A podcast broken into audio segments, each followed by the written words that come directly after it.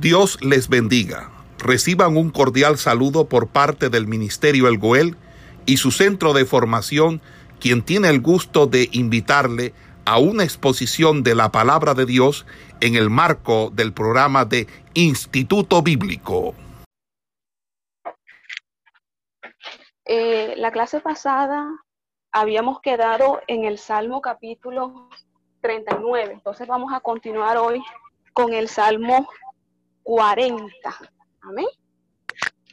Entonces seguimos con el libro de los salmos. Entonces, hablando acerca de la temática y lo que describen cada uno de los salmos, el Salmo capítulo 40 habla acerca de la alabanza, consagración y súplica. Este salmo consta de dos partes muy diferentes hablando del contenido que este conlleva. La primera es un himno de acción de gracia y la segunda parte es una petición apremiante de alivio de los peregrinos inminentes y el regocijo de amigos compasivos. Entonces, el libro de los Salmos es un libro bien hermoso en el cual nosotros nos regocijamos en él. Yo lo voy a colocar aquí en pantalla, más o menos para que usted vaya llevando la titulación de o la temática de cada uno de los salmos. Yo después le envío eh, ya de una manera más detallada eh, la explicación que yo les hago acerca de cada uno de estos salmos. Entonces, como les venía diciendo, el Salmo eh, capítulo 40, una parte habla que es un himno de de gracia y por otra parte habla de que es una petición eh, de alivio o de ayuda en medio del peligro de los enemigos o las personas que se levantan para atacar. Ya hablando en el Salmo 41, podemos darnos cuenta que esta es una oración de un enfermo abandonado.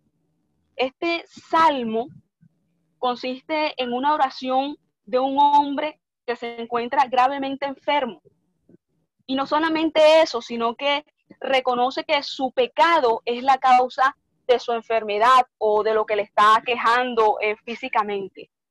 El autor de este salmo lo que buscaba en la descripción de él era hablar eh, acerca de las acechanzas eh, que tenía por sus enemigos, aquellos que se levantaban en contra de él, que deseaban que le fuera mal, que le fuera de lo peor,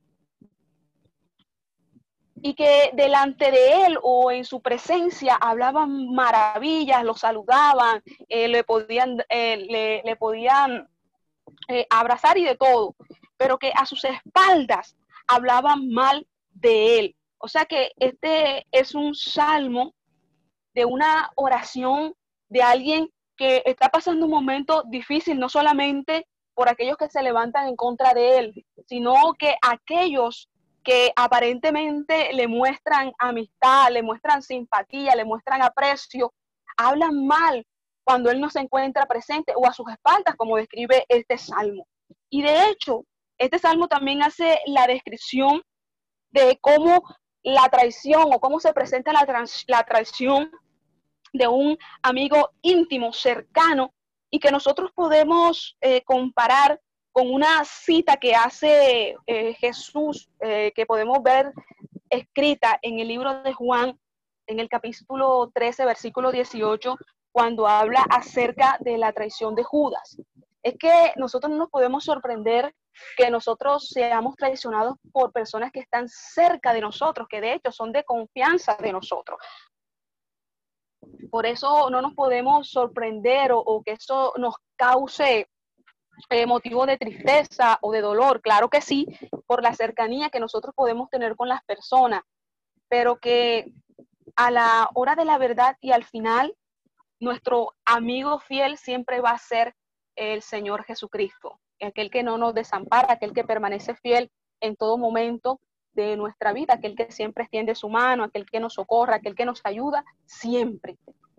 Entonces, siguiendo la temática del libro de los Salmos, ya el capítulo 42 y el capítulo 43 son salmos que son muy similares ambos. De hecho, son salmos que nos hablan acerca de la nostalgia por la casa de Dios. Si usted tiene su Biblia, usted puede ir llevando la secuencia que yo les estoy haciendo a través de los capítulos de los salmos. ¿Y por qué nostalgia eh, por la casa de Dios? Porque es que Él se encuentra tan íntimamente relacionado que se cree que originalmente este salmo habla acerca de cuando el pueblo fue exiliado, que se encontraba lejos del santuario, que no podían estar este, reunidos o entrar en aquel lugar, que se encontraban rodeados de paganos. Entonces, estos salmos son descripciones de las nostalgias que el pueblo en algún momento sintió por estar alejado del santuario, del templo, de la presencia de Dios. De hecho, los paganos o aquello, aquellas personas se mofaban y se burlaban de ellos, diciéndoles, ¿dónde está tu Dios? O sea, son nostalgias porque ya ellos no se encontraban en su tierra, no se encontraban en el lugar de adoración y de alabanza, sino que estaban en tierras extranjeras, a la merced de aquellos hombres que no tenían temor de Dios ni de absolutamente nadie, y se burlaban y se mofaban de ellos diciendo, ¿dónde está tu Dios? Y eso muchas veces también nos pasan a nosotros, personas que cuando nosotros estamos en momentos duros, en momentos difíciles, se mofan de nosotros, diciéndonos, ¿dónde está tu Dios? Entonces, cada salmo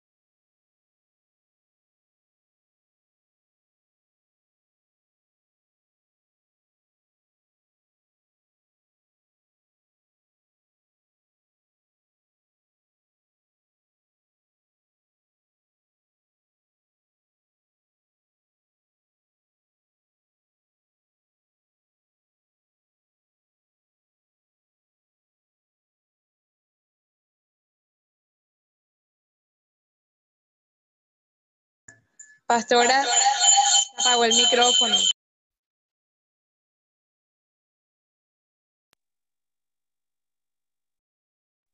¿Me escuchan ahora? Bueno, Amén. ¿Sí me escuchan bien? ahora sí ya. Sí, me Ahí escuchan bien. intenta quedarse. A ver, ¿me escuchan? No se Sí. escucha bien todavía. Espérese ahí. Vamos a hacer algo. Denme un minuto a ver y usted me dice amén. Si me escuchan bien. A ver. Amén, hermana, sí se escucha bien. ¿Sí me? Amén, amén, sí se escucha bien. Ahora sí me escuchan bien, no tienen. Ahora me escuchan. Sí, señora, ya, ya recuperamos la voz acá. ok. Se escucha Pero mucho tiene eco. eco, pastora Berly, tiene un Y eco. ahora, y ahora me escuchan. tiene o me un escuchan eco, con eco. Berly. Me escucha con eco. Espérese, vamos a hacer Y algo. ahora sí, ahora sí, se le el eco. Ahora Se le sí, quitó el eco. bien. Sí, sí, señora.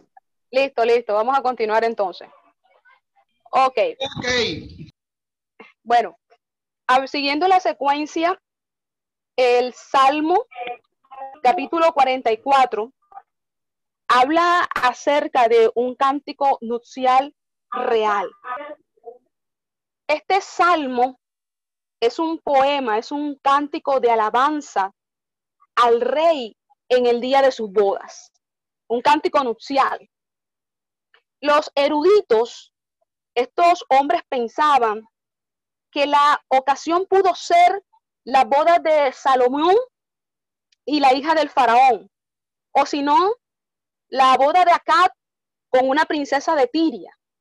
O sea, estos eruditos pues hacían alusión de que este cántico nupcial que se describe en el Salmo capítulo 45 era basado eh, en estos dos bodas nupciales o, en estos dos acontecimientos que se narran allí en el libro de Primera de Reyes, arrancando del capítulo 16, o si no, de otras eh, bodas nupciales de monarcas que venían del linaje de David. Sin embargo, a este salmo se le da el nombre de Dios. Y aparte de eso, hace una descripción de cómo él estaba sentado en un trono eterno. O sea, ellos hacían una comparación de este cántico nupcial que se describía en el Salmo capítulo 45 con ciertas bodas nupciales que tuvieron ciertos monarcas que se hablan en la Biblia. De hecho, desde el exilio en adelante, los judíos comenzaban a interpretar este salmo como una alegoría mesiánica. ¿Por qué como una alegoría mesiánica? Porque ellos consideraban que el escritor aplicaba este relato a Jesucristo. Pues era una pues interpretación que hacían pues los judíos hablando del Salmo capítulo 45. Ahora bien, cuando nosotros pasamos al Salmo capítulo 46, nosotros nos vamos a encontrar que este salmo es Dios el amparo de su pueblo. Y eso es una gran realidad. Dios es el amparo de su pueblo.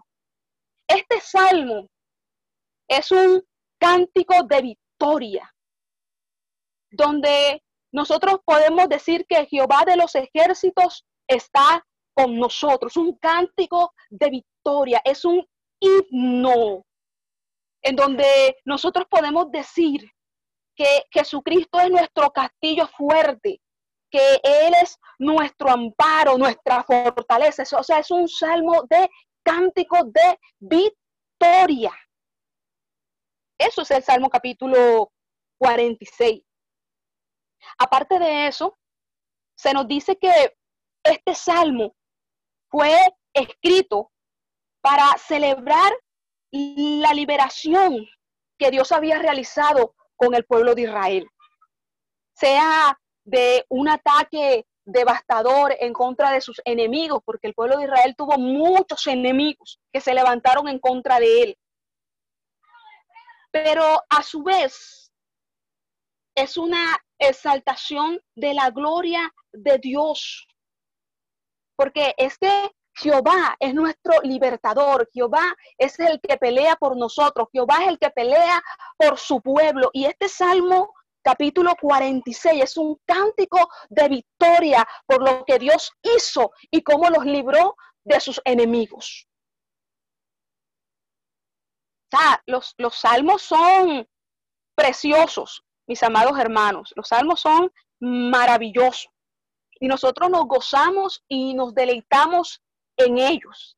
Ahora bien, cuando nosotros llegamos al Salmo capítulo 47, nos vamos a encontrar que Jehová es el monarca universal. Es que el Salmo capítulo 47, escuche bien, pertenece al grupo de cánticos de alabanza que nosotros denominamos como los salmos del reino de Dios, porque aclamaban al Dios de Israel como rey universal de todas las cosas. O sea que lo podíamos llamar el Salmo capítulo 47 como, o que hace parte, digamos más bien, como los salmos del reino de Dios, porque lo proclamaban a Él, su grandeza, sus maravillas. Es que este poema, este salmo, era para reconocer que Jehová era rey grande y que reina sobre toda la tierra. Eso es el Salmo 47. Reconocer la grandeza de nuestro Señor Jesucristo. Y no solamente eso, nosotros podemos decir que este salmo es un himno que llama a todas las naciones de la tierra a reconocer a Jehová de Israel como el único Dios verdadero y alabarle a Él. Reconocerle a Él como el único Dios verdadero y dar alabanzas a Él. Eso es el Salmo 47. Ahora, el Salmo 48 es Sión y la ciudad del gran rey. O sea, todos estos salmos reconocen al Señor como rey y señor de señores. Este salmo capítulo 48 es un canto que ensalza el monte de Sión, la ciudad de Dios y el templo del Señor. Es un himno de acción de gracias, cantado en el templo después de que Jerusalén fue liberada de un ataque de sus enemigos o de un rey hostil y malvado. Nosotros podemos decir que el Salmo 48 fue compuesto para ser cantado cuando los israelitas subían a Jerusalén con motivo de las grandes fiestas de peregrinaje. O sea, este Salmo capítulo 48 también es un himno de alabanza y de reconocimiento de que Dios es el Rey grande y poderoso. Ahora, si nosotros pasamos al Salmo capítulo 49, nos vamos a encontrar la vanidad de las riquezas.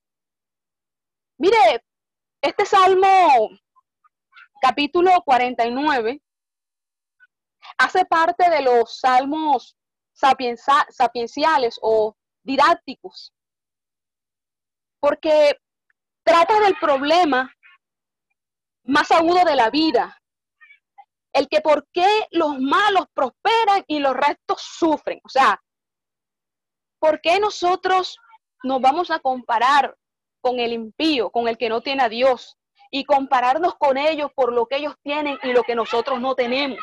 Eso es lo que habla el Salmo capítulo 49. La comparación que muchas veces se hacen de por qué ellos sí prosperan y nosotros que nos guardamos en santidad, en obediencia, en comunión, no prosperamos, sino que al contrario. No, mi amado hermano, nosotros no tenemos que hacer comparación de absolutamente nada. Y eso es algo que nosotros vemos plasmado en el Salmo capítulo 49, porque es que ahí mismo encontramos la respuesta. Es que las riquezas no pueden salvar a nadie de la muerte. Nosotros tenemos algo que es precioso y es algo maravilloso, mucho más grande que todo el dinero y todo el oro que nosotros podamos tener. Y es que nosotros tenemos una esperanza de vida Cosa que aquellos que no tienen de Dios no tienen. Nosotros sí tenemos una esperanza de vida.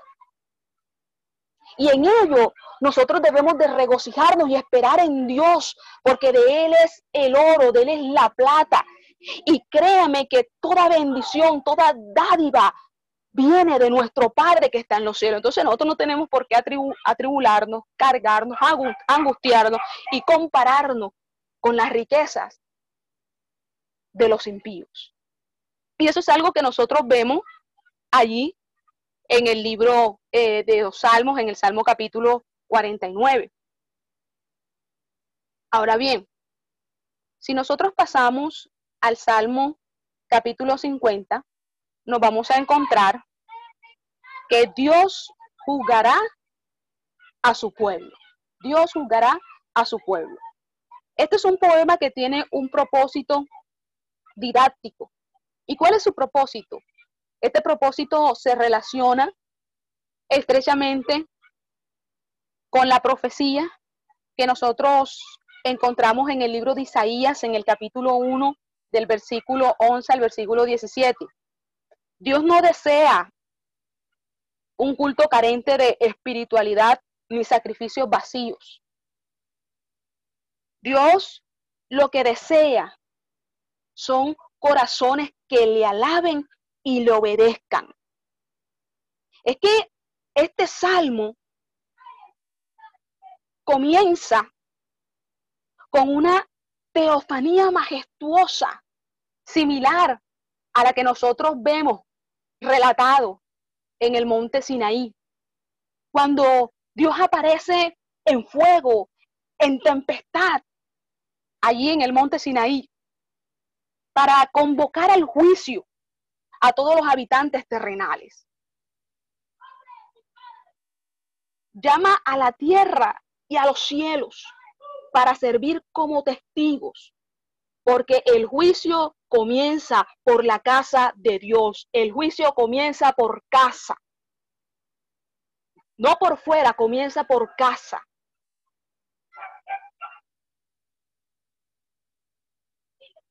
Y eso nosotros lo podemos ver detallado en el Salmo capítulo 50.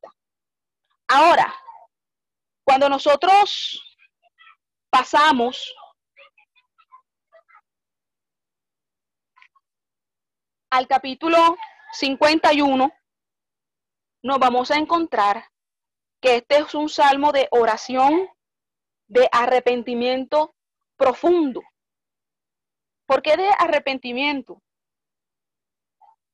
Este Salmo capítulo 51 se encuentra agrupado en los llamados salmos penitenciales o de oración penitencial.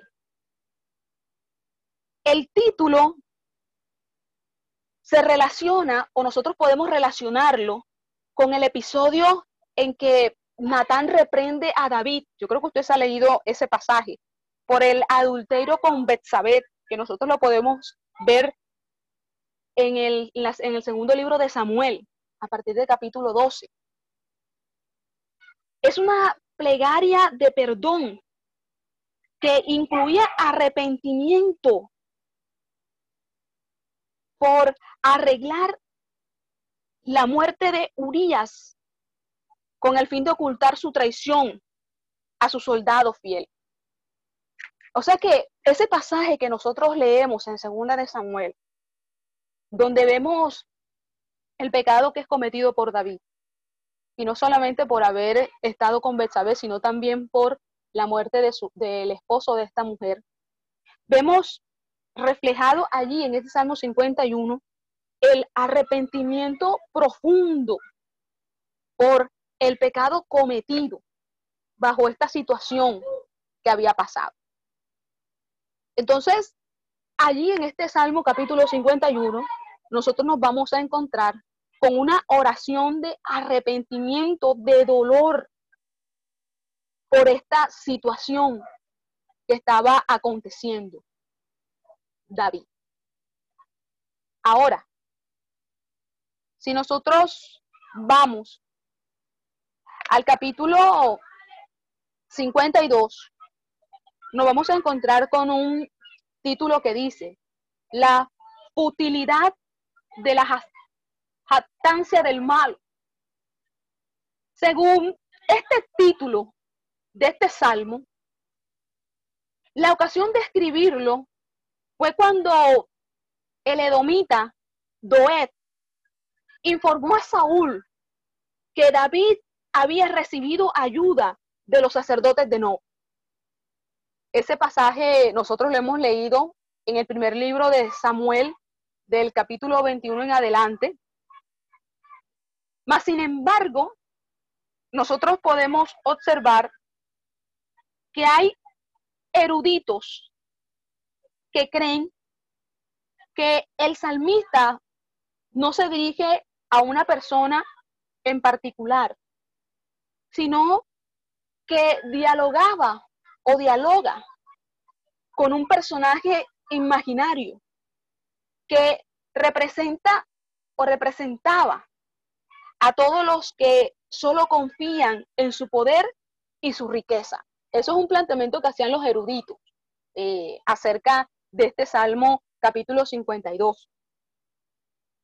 Este Salmo, aparte de ser didáctico, también nos sirve como modelo de las profecías bíblicas, porque denuncia el pecado, también nos habla acerca del castigo correspondiente, también nos hace una descripción de la seguridad y la bendición del hombre que confía en Dios. Todo eso nosotros lo encontramos en el Salmo capítulo 52. Ahora, cuando nosotros entramos al capítulo 53, nos vamos a encontrar con la perversión del hombre. Esta composición, o este salmo, o este poema, o este canto, es la repetición del Salmo capítulo 14, salvo por unas pocas variantes, porque hay una similitud entre el Salmo capítulo 14 y este Salmo capítulo 53. Porque una comparación, porque los dos muestran los salmos que empiezan con la palabra Elohim, Dios, en vez de Jehová, como en el Salmo 14. O sea, estos salmos son similares, parecidos. Podemos hacer una comparación con ellos en cuanto a la temática, en cuanto a la descripción que cada uno de ellos tiene. Solo que el capítulo 53 comienza o emplea la palabra Elohim, que significa Dios. Y el Salmo 14 utiliza la palabra Jehová, esa es la variante o diferencia que nosotros podemos encontrar en estos salmos. Ahora, cuando nosotros llegamos al Salmo capítulo 54, nos vamos a encontrar que este salmo es un clamor al Dios justiciero, porque es que Dios es el que hace justicia por su pueblo. Este salmo es el llamamiento de David a Dios después de que los cifeos lo traicionaron ante Saúl. Y eso también nosotros lo podemos encontrar en el primer libro de los Salmos, en el capítulo 23. Porque es que todos estos salmos tienen relación a situaciones y vivencias que estos hombres pasaron. El salmista le está rogando a Dios que le salve de sus enemigos que buscan quitarle la vida. Porque es que a David lo buscaban era para matarle, no lo buscaban para saludarlo, para abrazarlo, buscaban para matarlo, para acabar con él. Por eso el Salmo capítulo 54 es un clamor a Dios, no solamente por ayuda, sino para que él obrara en justicia a favor de él, porque sus enemigos estaban buscando para matarlo. Pero también vemos que David reconoce la confianza en el Señor. Y reconoce que Él es su socorro en medio de toda esta situación. Y eso es algo que a mí siempre me ha, me ha agradado de David, que aunque él pasaba momentos duros, nosotros nos podemos dar cuenta que él siempre le daba gracias a Dios por su ayuda en esos momentos tan duros y tan difíciles. Nosotros muchas veces hacemos lo contrario, nosotros lo que hacemos es quejarnos, renegar de Dios cuando estamos pasando un momento duro, un momento difícil, en vez de darle gracias a Dios por lo que Él está haciendo y por lo que Él hará. Y eso es algo que David hacía. David siempre daba acciones de gracias a Dios en los momentos más duros, dolorosos y difíciles.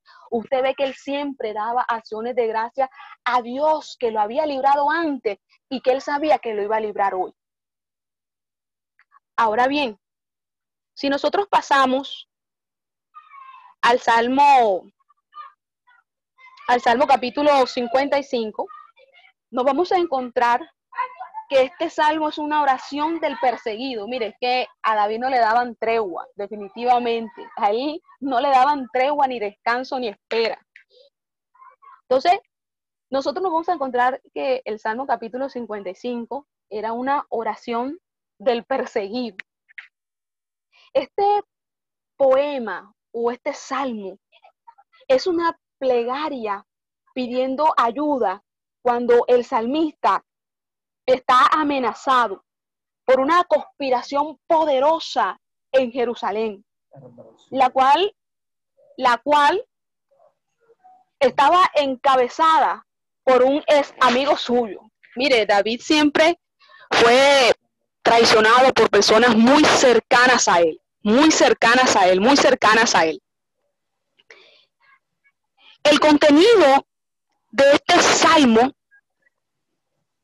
lo podemos relacionar con la ocasión de la rebelión de Absalón, su hijo, en la que conspiró Aitofel, el consejero de más confianza de David. Imagínese usted si este hombre no estaba pidiendo una oración de ayuda cuando en medio de esta situación, en medio de esta conspiración se encontraba su hijo y su consejero de más confianza.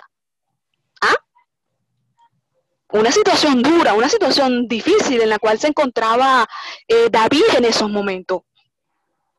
Una situación de confusión, de peligro, una situación de mentira, de calumnia, de rumores. No era una situación fácil por la cual estaba pasando David. Y el Salmo 55 nosotros podemos ver la oración de alguien que es perseguido. Porque es que ser traicionado por alguien que es de nuestra extrema confianza es algo muy doloroso. Porque nunca pensamos que alguien tan cercano a nosotros nos pueda traicionar. Pero mire que en el capítulo 55 nosotros vemos reflejado allí la rebelión de Absalón, conspirando con Aitofel, el consejero de David. Y eso nosotros lo podemos ver en el segundo libro de Samuel, del capítulo 15 en adelante.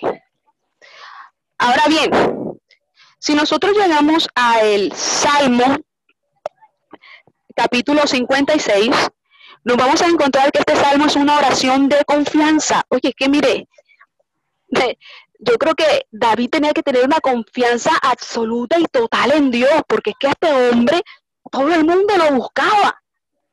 Todo el mundo quería acabar con él, todo el mundo quería verlo muerto, destruido. Y no era fácil, él siempre estaba orando por ayuda, siempre estaba pidiendo a Dios por, por liberación, siempre le estaba pidiendo a Dios, porque es que a él lo estaban buscando, lo estaban persiguiendo. Y en el Salmo capítulo 56, nosotros nos vamos a encontrar que esta es una oración de confianza. Es una súplica por ayuda divina que viene acompañada de repetidas expresiones de confianza en Dios. Nosotros nos vamos a encontrar en este Salmo capítulo 56 nos vamos a encontrar con algo muy interesante en este Salmo capítulo 56. Y es que este título nos indica que el fondo del Salmo es una situación difícil de David cuando se refugiaba entre los filisteos. Les voy a agradecer que me cierren los micrófonos, háganme ese favor que estamos grabando para que no entre el ruido y no entre la interferencia. Entonces, retomando, este salmo se relaciona con la difícil situación que estaba pasando David cuando él se refugia entre los filisteos que buscaban algunos de ellos matarle, acabar con su vida. Y nosotros vemos que él se hace o se finge que él está loco para pasar desapercibido, para que nadie lo tenga en cuenta, para que sus enemigos no se den cuenta que él era el rey David. Entonces, él se hace, él se hace el loco, el loco, el loco, en medio de los filisteos, para pasar desapercibido y para que no le hiciesen daño. Y eso nosotros lo podemos encontrar en, en el primer libro de Samuel, en el capítulo 21, en adelante, cuando se relata ese pasaje. Entonces, el Salmo capítulo 56 hace referencia a esa situación vivida por David. Ahora bien, cuando nosotros llegamos al Salmo capítulo 57, nos vamos a encontrar que este salmo es una plegaria pidiendo ser liberado de los perseguidores. Plegaria pidiendo ser liberado de los perseguidores. Este salmo se vincula estrechamente con el Salmo capítulo 56. Porque es que David se esconde o se mete en una cueva. Hay unos que aluden que podía ser la cueva de Adulán o la cueva de Engari, lo, la que habla en primera de Samuel en el capítulo 22 o en el capítulo 24, que él se mete en una cueva, porque es que lo estaban persiguiendo y él se mete allí para esconderse. Pero nosotros podemos ver que David sigue tratando de escapar de Saúl, porque es que la cacería se la tenía montada Saúl por los celos, por la envidia, porque él creía que David le iba a robar o le iba a quitar el reino. Y él se obsesionó con David al punto de querer matarlo, porque él quería matarlo, acabar con él.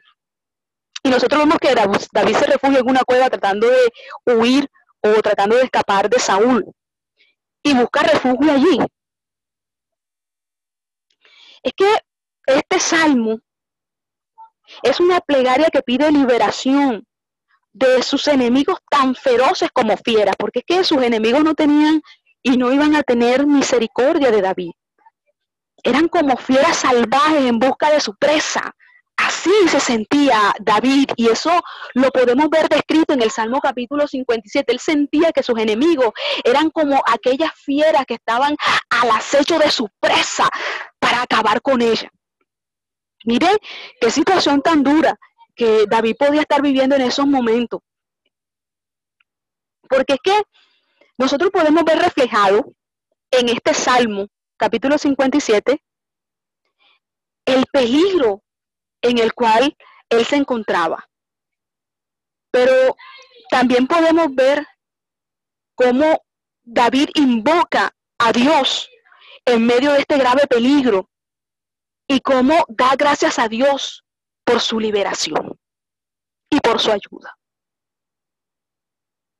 O sea, David siempre daba acción de gracia. Y nosotros también tenemos que aprender a dar acciones de gracias a Dios en todo tiempo y en todo momento, no solamente cuando las cosas van bien, cuando las cosas están funcionando, cuando tenemos absolutamente todo, que nada nos falta, entonces ahí sí alabamos a Dios, ahí sí glorificamos al Señor, ahí sí le alabamos, levantamos las manos, hablamos en lengua, hacemos de todo, pero cuando estamos en momentos duros, en momentos difíciles, ahí sí no queremos hacer absolutamente nada, no, a Dios hay que darle acciones de gracia siempre, todos los días de nuestra vida, porque el solo hecho de nosotros poder levantarnos, el solo hecho de poder abrir nuestros ojos, el solo hecho de poder respirar, de tener vida, de tener salud, de seguir todavía en los caminos del Señor con batallas, con luchas y con pruebas, eso es un motivo de acción de gracias para el Señor.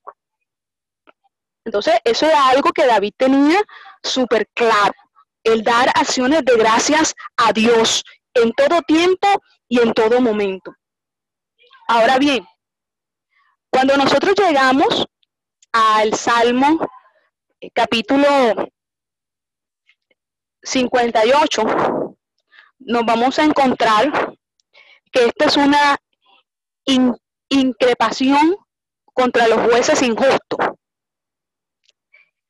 ¿Por qué una increpación?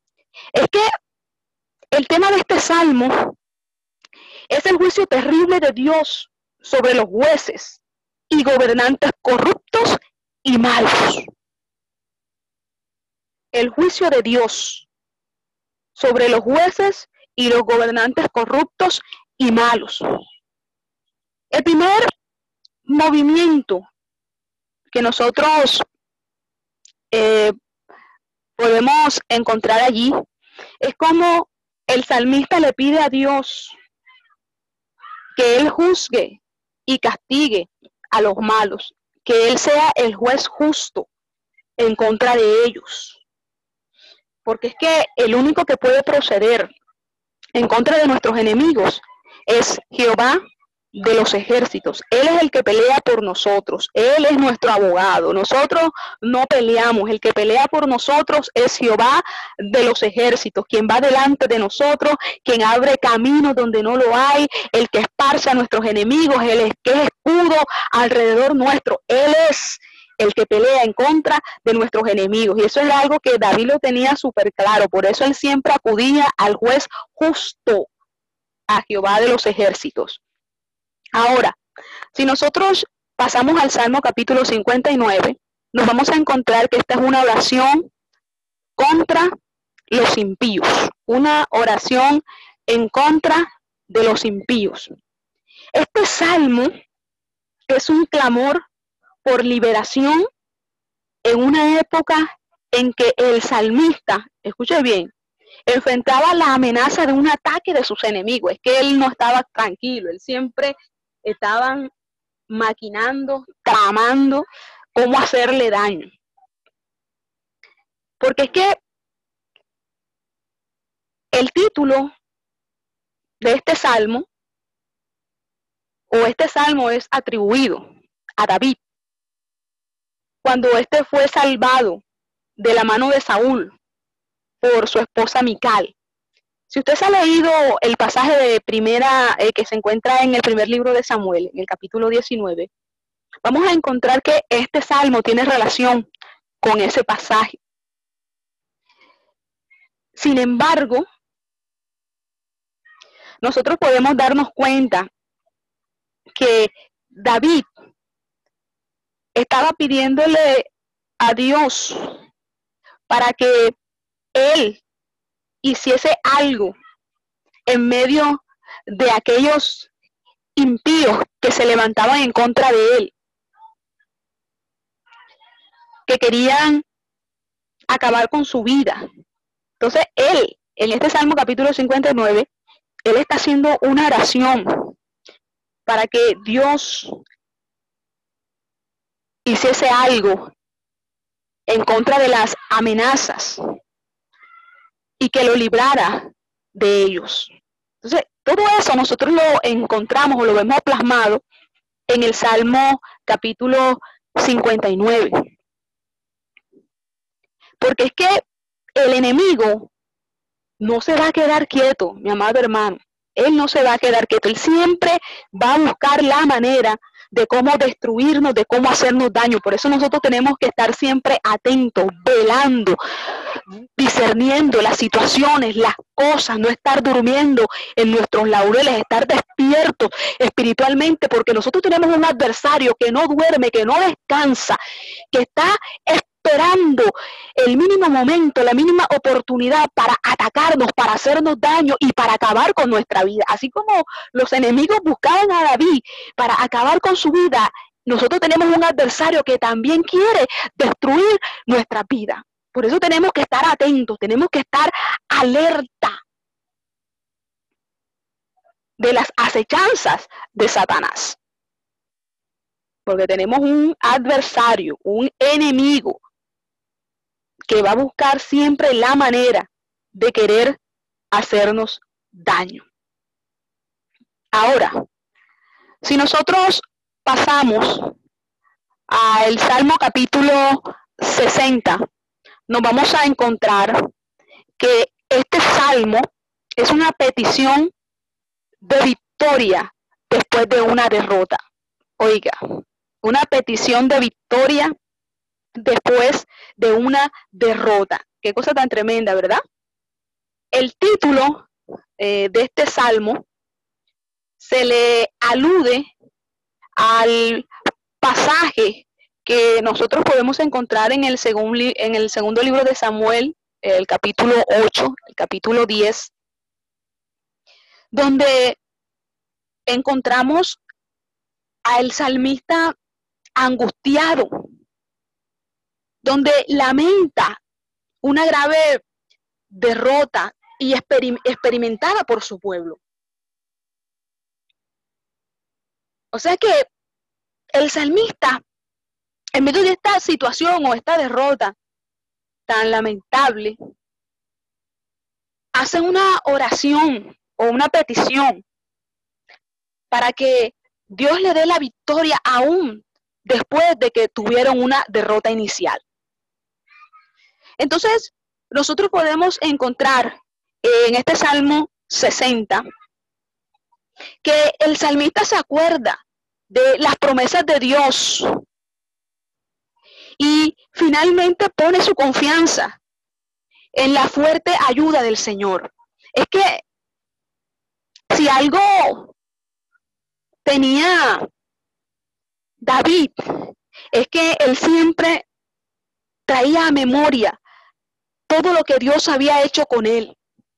Que en esos momentos en los cuales se sentía perseguido, en los cuales se sentía angustiado, en los cuales él se sentía muchas veces que ya no había salida, ya no había solución. Él siempre traía a memoria las hazañas, las promesas y todo lo que Dios le había dicho. Y eso hacía que en él brotara confianza. Eso hacía que en él brotara seguridad. Eso hacía que en él volviera a recobrar ese ánimo y ese aliento en medio de esa situación.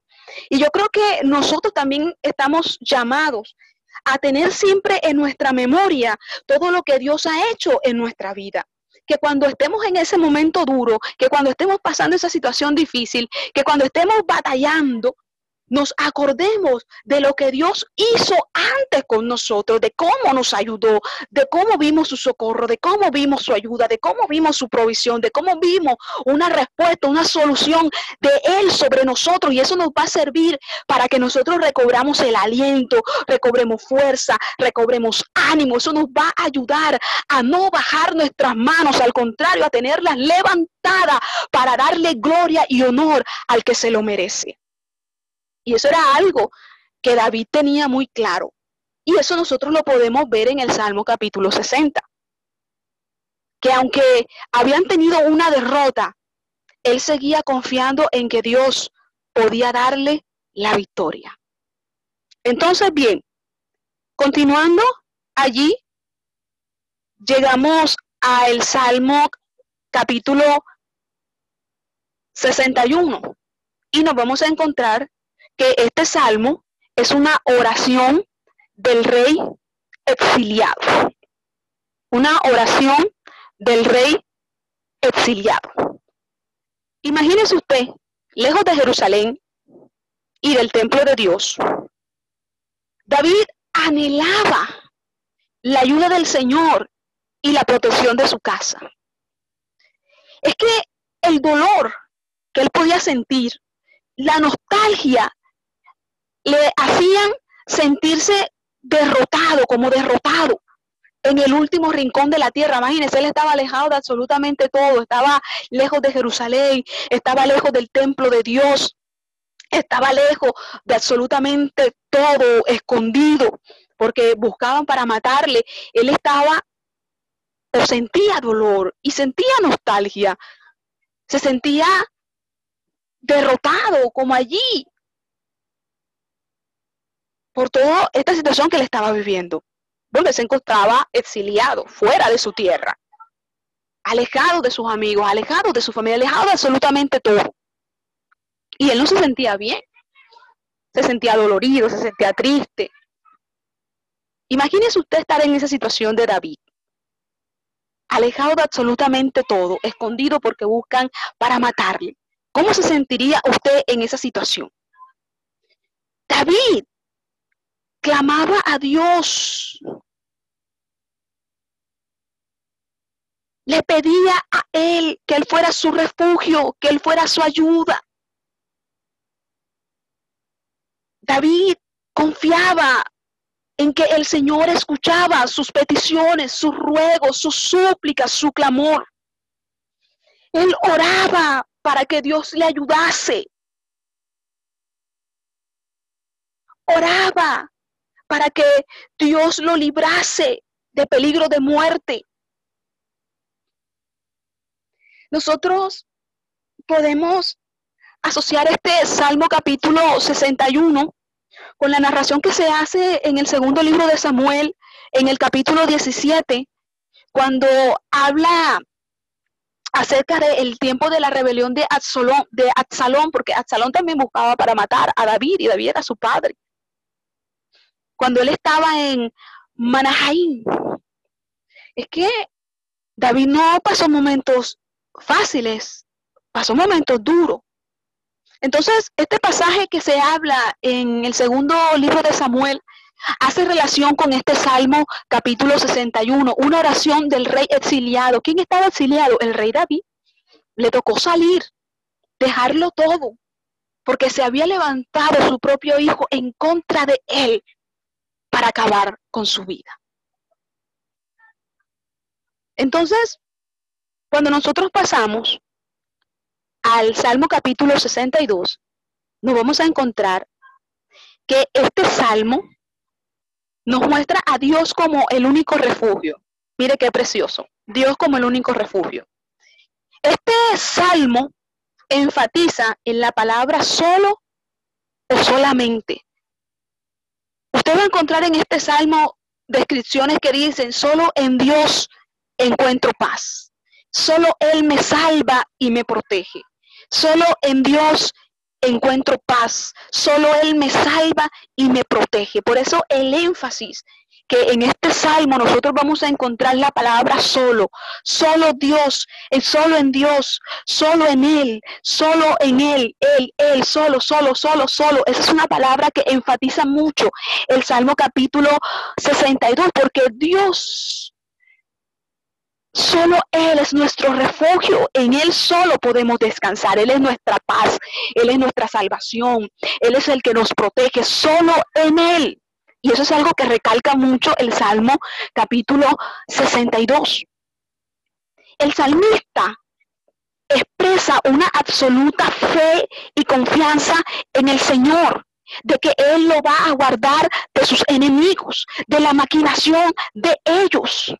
Él expresa, Él habla y dice, una vez habló Dios, dos veces he oído esto. Eso lo podía exclamar el salmista en el Salmo capítulo 62. Destaca la importancia de lo que se va a decir para que la idea quede bien grabada en la memoria. Una vez habló Dios, dos veces he oído esto enfatiza o da énfasis al sentimiento, a la confianza, a la seguridad absoluta en el Señor. Ahora bien, si nosotros pasamos al Salmo capítulo 63, nos vamos a encontrar que este salmo es sed de Dios. Todos debemos de tener sed de Dios, hambre, anhelo, deseo por el Señor. Este poema expresa el anhelo ardiente que tenía el salmista por Dios y por la seguridad de su presencia cuando sus enemigos lo acechaban. El salmista describe el anhelo de la sed que él tenía por Dios, del hambre que él sentía por Dios, el sufrimiento que él sentía al estar alejado del santuario, del templo del Señor. David seguía manteniendo su confianza en el Señor, pues él sabía que sus enemigos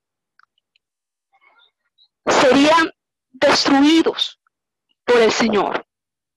Y eso hacía que él diera acciones de gracia y él se alegrara en Dios. O sea, este Salmo 66 es un salmo hermoso, es un salmo maravilloso, es un salmo hermoso.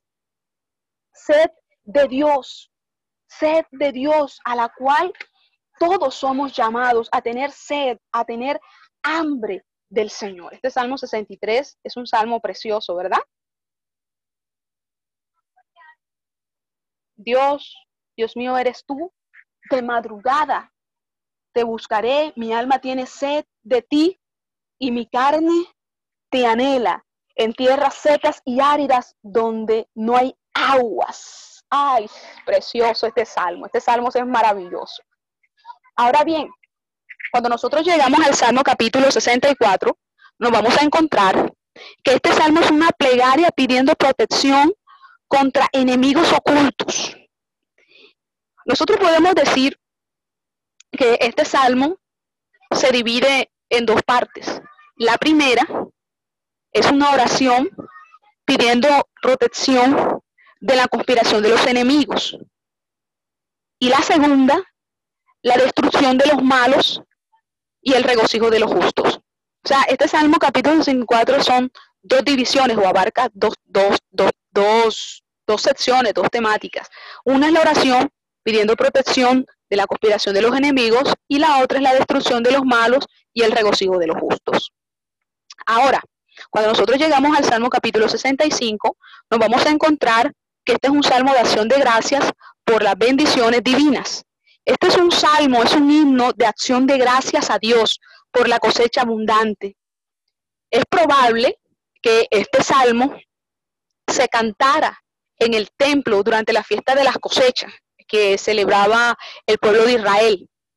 Ahora, el pueblo humildemente alababa a Dios por el perdón de sus pecados, alababa a Dios por el dominio sobre toda la creación y agradecía a Dios por las lluvias que producían la cosecha abundante. O sea, eso es lo que habla el Salmo capítulo 65, acciones de gracias por las bendiciones recibidas de Dios. O sea, el pueblo alababa a Dios por las bendiciones que Él le daba, eh, por la provisión, la abundancia en las cosechas. Entonces ellos alababan a Dios, glorificaban a Dios por todas esas bendiciones que eran otorgadas por Él. Eso lo vemos allí en el Salmo capítulo 65. Ahora bien, cuando nosotros pasamos al Salmo 66, con eso eh, vamos a terminar porque ya van a ser las 5, nos vamos a encontrar que el Salmo capítulo 66 habla acerca de las obras maravillosas de Dios. Oiga, qué bendición. El Salmo 66 habla acerca de las obras maravillosas del Señor. Este es un poema un himno de alabanzas al Señor, un cántico colectivo de acción de gracias. Es una acción de gracia por todo lo bueno que Dios es con su pueblo. El pueblo daba cánticos y gloria a Dios al Señor, al Omnipotente, al Dios Todopoderoso. El salmista reconoce las grandezas del Señor. Y no solamente eso, sino que también eh, hablaba en este Salmo capítulo 66 acerca de que muchas de las calamidades que le acontecieron al pueblo fue a causa de su pecado. Y podemos ver que él expresa unas palabras que dice, tú nos has puesto a prueba, nos has purificado como la plata. Porque es que en el día de angustia, él clamó a Dios y hizo votos. Dios le oyó. Para él, esto era una evidencia que su alma, su alma estaba limpia, porque si en mi corazón hubiera yo mirado a la iniquidad, el Señor no me habría escuchado. Eso es algo que plasma él en el Salmo capítulo 66. O sea, alabanzas por la obra maravillosa que Dios ha hecho en medio de su pueblo. O sea, los salmos, amados hermanos, es un libro gratificante. Es un libro en el cual nosotros nos podemos regocijar en toda situación, en todo momento. Nosotros podemos acudir a un salmo y ese salmo nos va a ayudar a cada uno de nosotros. Entonces, mis amados hermanos, con este salmo, pues concluimos el día de hoy, Salmo capítulo 66, y el próximo sábado, pues continuamos con el Salmo capítulo 67. Entonces vamos a estar dándole paso al hermano eh, Orlando, que es el profesor, el docente de la siguiente asignatura. Espero que todo les haya quedado claro, sin ningún inconveniente. Dios me les bendiga, Dios me les guarde grandemente a cada uno de ustedes. Esperamos que este estudio haya sido de bendición para su vida y ministerio. A Dios sea la gloria. Este es el Ministerio El Goel, vidas transformadas para cumplir el propósito de Dios.